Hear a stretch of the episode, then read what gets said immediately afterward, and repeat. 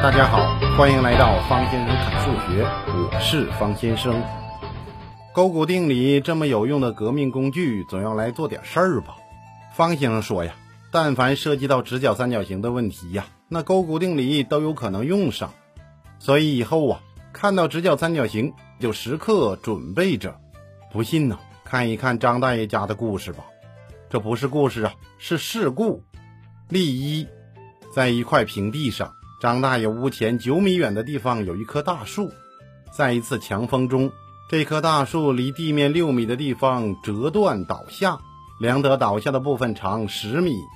出门在外的张大爷担心自己的房子被倒下的大树砸到。那这大树砸到了张大爷的房子没有啊？四个选项，这题目一看就是数学老师用脑袋憋出来的，这没有生活呀。语文老师一定给他这么评价：描写不真实。树倒了呀，张大爷不在家，那他还知道了。张大爷是怎么知道的呀？隔壁的王大爷给他打电话了呀。那砸没砸到房子？问问隔壁老王就知道了呀。但是不管怎么说。题目来了，我们只有迎头击之。这题需要自己把图啊先画一画，不能在那干想啊，那喝着水想也不行啊。画图，您可以看一看方先生的解题图。这种图最好画的时候和原图是一个方位的，主要是对应点容易看，也容易表达清楚。有人非要标个心立个意，弄个直角在上面的，这就比较麻烦呢。做题的时候还要在脑子里去对应一次点，这就是光脚踩冰块找刺激，没必要啊。我们看解题图吧，B 点就是大树折了的位置，A 点就是树最远能打到的地方。有人说，那树折了飞出去算不算呢？方先生说呀，题目也没说呀，那树上的乌鸦窝摔碎了砸着啊都不算。数学题呀，就是这个意思。直接砸上才算。读题分析：张大爷家屋门前九米远处有棵大树哦 A C 等于九。这棵大树从离地面六米处折断，那就是 B C 等于六。我们算一下 A B 吧，看一看这个 A B 是不是大于十。那如果大于呢，那就没事儿啊。小于呢，砸上了，房倒屋塌。想一想，这个弯儿啊，要能转过来才行。我们算一下 AB，AB 等于根号下六的平方加上九的平方。那稍微整理一下呀，那根号里面呢，三十六加上八十一等于一百一十七，所以 AB 等于根号下幺幺七。这个数本来就是大于十的呀，因为十就是根号下一百呀，这就没砸到啊。恭喜张大爷和出题老师，这里呀。我们根号下的幺幺七呀，就不用算了，那直接比较一下呀，就是个小技巧。我们引申一下，那如果这个计算题让你求 AB 的长度呢？有人就这么做了，算出 AB 等于根号下幺幺七，然后呢，看了半天，怎么还开不出来了？经常有朋友给方先生留言说，计算有什么技巧啊？好，这里就有一个很小的技巧，那再小的技巧也是技巧啊。我们看一下。a b 等于根号下六的平方加上九的平方，把根号下面提取个三的平方。有人说那不是九吗？其实没必要算，反正一会儿要直接开出来。这里面的思路很美妙哦，帅到喷水。所以 a b 等于根号下三的平方倍的一个括号，括号里面是二的平方加三的平方。那前面三的平方啊和根号是不是消失了呀？开出一个三，后面呢？四加九等于十三，所以答案就出来了。a b 等于三倍的根号下十三。当然这里要注意单位。不过此题目一看呢，出题老师觉得这个雕虫小技太雕虫小技了，不能难倒咱们这些努力向上、积极拼搏、无敌进取的同学，所以呀，就自我放弃了对单位这个考点的追求。我们再来一个例二，如图：一架二点五米的梯子斜靠在一面竖直的墙上。这时，梯子底端离墙零点七米。小明为了安置壁灯，需要调整梯子高度。梯子顶端需离地面两米，请你计算一下，此时梯子底端应在远离墙多少米？有人不知道图里面的数据哪个是哪个，这就是审题的问题了。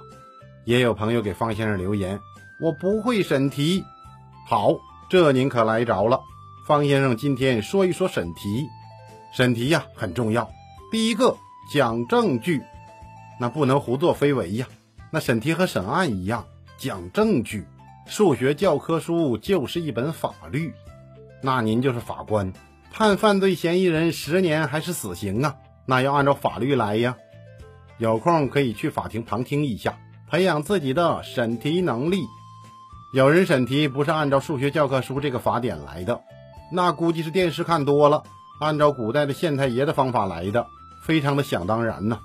下跪何人？出题的王老师。他们都叫我隔壁老王。所犯何罪？出题太难，孩子们做不出来。来呀，打八亿板子，然后挂树上风干。这完全没有法律依据啊！所以说呀，审题讲证据。审题方法第二条：不放过一个坏人，也绝不冤枉一个好人。条件要看清楚。这个和审案也是一样的呀，那不能丢条件呢。一个杀人犯杀人前站在楼顶吐了口痰，那按照随地吐痰处理呀。方先生说呀，条件很重要，要认真的思考啊。当然，如果他吐痰的目的是为了启动另一个爆炸装置，这个吐痰的条件呢，那就需要深刻的研究了。审题方法第三招，动手画图。有人说这个和法官不一样了，法官不用画图啊，真的吗？为了调查清楚事实啊，法官首先要查阅卷宗材料，必要的时候就前往田间地头进行实地勘验，对建筑物进行丈量啊，对周边的环境画图拍照，这样就是为了还原现场。怎么样？一回事儿吧。县太爷还要戴个口罩，拿个银针去开棺验尸呢，所以呀，画图很重要。以上三条都是方法，当然脑子还得转呢。对照证据链分析案情，我们就用刚才的题目作为例子，给您演示一下如何审题。题目中有个图，看着不好表述，那我先给梯子的两头啊标上几个点，这样看起来就轻松了呀。主要是为了交流方便。那您可以看一看方先生的解题图 A，我标注了 A、B、C 大，梯子的长度二点五米。这个就不会变了吧？至少此题目不变，所以 AB 等于 C 大等于二点五米。那最开始的时候啊，梯子斜靠在一面竖直的墙上，这时梯子底端离墙零点七米，所以 CO 等于零点七米。小明为了按壁灯，他调整梯子的高度，那梯子的顶端离地呀两米，所以 OB 等于两米。有人说 O 大等于两米。那就是眼神出问题了呀，位置调整那肯定是往下调的。说为什么呀？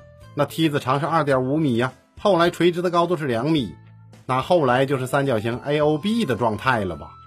数学分析呀，也是 OB 等于两米，而且最后题目也问了，梯子底端应远离墙，怎么怎么样？咱把数据标上去吧。接下来开始计算，我们首先看 RT 三角形 C 大 O。这里面的 O 大可以求出来了吧？勾股定理呀。其实啊，用眼睛一看呢，那答案就出来了呀。七、二十四、二十五，这是一组勾股数的感觉吧？只是打了一个小数点儿，零点七、二点五。那大 O 呢？二点四吧？好像这个数据没什么用。题目要我们求 AC，主要看 RT 三角形 ABO，AB 等于二点五，BO 等于二，那 AO 呢？一点五吧？看出来没有啊？三比四比五的三角形啊！当然，如果没看出来呀，那就拿勾股定理勾一下吧。所以 AO 等于一点五米，那 AC 呢？AC 就等于一点五减去零点七，等于零点八米。当然，这个题目上最后有个 M，写个零点八得了，完事儿。小明一边装灯泡一边玩滑梯，这可是正版的滑梯呀！有人不会做呀，那就是缺少生活呀。有空维修维修家里的东西吧，当然要坏了再修啊！别听了方先生的课，把家里的东西都修坏了。哪能啊！我现在都学乖了。我们再来一个例三，如图：修公路遇到了一座山，于是就要修一条隧道。为了加快施工进度，想在小山的另一侧同时施工。为了使山的另一侧开挖点 C 在 AB 的延长线上，设想过 C 点做直线 AB 垂直于 L，过 B 点做一条直线，并且加了个括号，在山的旁边经过，与 L 相交于大点，经测量角 AB 大等于一百三十五度，B 大等于八百米，求直线 L 上距离大点多远的 C 处开挖。后面还有个括号，根号二等于一点四一四，精确到一米。这是一道湖南的中考题，修公路问题呀。中间有个山，要挖一条隧道，那两头挖呀，这样挖得快呀。当然这些都是用机器挖的，那愚公移山可不行啊。有一个叫智叟的老人家总来干扰啊。反正这个题呀，让我们挖了，在山的这边、山的那边有两台挖掘机。这两台机器挖完之后啊，隧道要能连上，那要不然就整出两条隧道了呀。有人一定在那疑惑，这隧道的上下偏差问题解决了，那左右偏差问题怎么办？这个呀，那就是出题老师没动脑筋了，他老人家都没考虑到啊。那咱就别管了，我们只要上下不偏差就行了。好，我就等你这句话。开始研究，角 AB 大等于一百三十五度。哦，这里面还有个直角啊，角 AC 大等于九十度，所以三角形 BC 大它就是等腰直角三角形。那 BC 大就是一个一比一比根号二的，B 大等于八百米，求 C 大，那 C 大等于多少啊？那就是八百除以根号二啊。整理一下，这里不要硬除哈，做除法不如做乘法，做减法不如做加法。方先生说呀，这里面又是个小技巧。那我们就分母有理化一下吧，所以 C 大等于四百倍的根号二米，然后把这根号二等于一点四一四带进去呀，所以 C 大约等于五六五点六米，那保留到一米呀，所以 C 大约等于五六六米。最后做个答，直线 L 上距离大点五六六米的 C 处开挖，完美无比。这隧道咱们就挖完收工了。不管用什么挖的，其实用老鼠挖也行。这是天然的隧道工程师。曾经有一个同学问我：“方先生，从中国的东海边挖到美国要多久呢？”方先生说：“呀，这活啊不好干。隧道的挖掘机呀，其实挖的是很慢的，一个小时也挖不了几米。那万一挖着挖着漏水了，那机器就变成小泰坦尼克号了。隧道咱们就先挖到这儿吧。台风来了。”今天的事情可真多呀！例四，如图，A 处的广州市接到了台风警报，在广州正南方向一百千米的 B 处有一个台风的中心，沿着 BC 方向以每小时二十千米的速度向大点移动。已知广州市到 BC 的距离 A 大等于六十千米，那么台风中心经过多长时间从 B 点移动到大点？如果在距离台风中心三十千米的圆形区域内，都将受到台风的破坏性危险。正在大点休闲的游人，在接到台风警报后几个小时撤离，才能脱离危险。这台风来了，那肯定不是什么好事儿。没有经历过台风的人呢，一定以为刮一阵台风就有海鲜从天而降，那张开大嘴吃就行了。其实没这好事儿，台风一来呀。直接影响学校的教学秩序。这么说，搞得方先生跟校长似的。很多时候啊，那台风到达之前，学校教务处就会发出通知：由于天气恶劣，气象台连续发布台风预警和暴雨橙色预警信号。考虑到校内积水和学生出行安全，学校经过讨论下达以下通知，请各年级通知各班同学，雨伞统一放在教室外面的走廊里。怎么样？就这么敬业？我们看一下这道具有破坏力度的台风的情况吧。那根据题中的信息呀，把数据标注一下。您可以看一看方先生的解题图，这里面 B 大可以求出来了吧？勾股定理多少啊？八十吧，六八十，这是一组勾股数。台风中心经过多长时间从 B 点移动到大点？这就是求时间，怎么求啊？距离除以速度。小学老师教过你吧？所以呀，八十除以二十等于四小时，完事儿一个。还有一个小问题，如果在距离台风中心三十千米的圆形区域内都将受到台风的破坏性危险，正在大典休闲的游人在接到台风预警之后几个小时撤离才能脱离危险呢？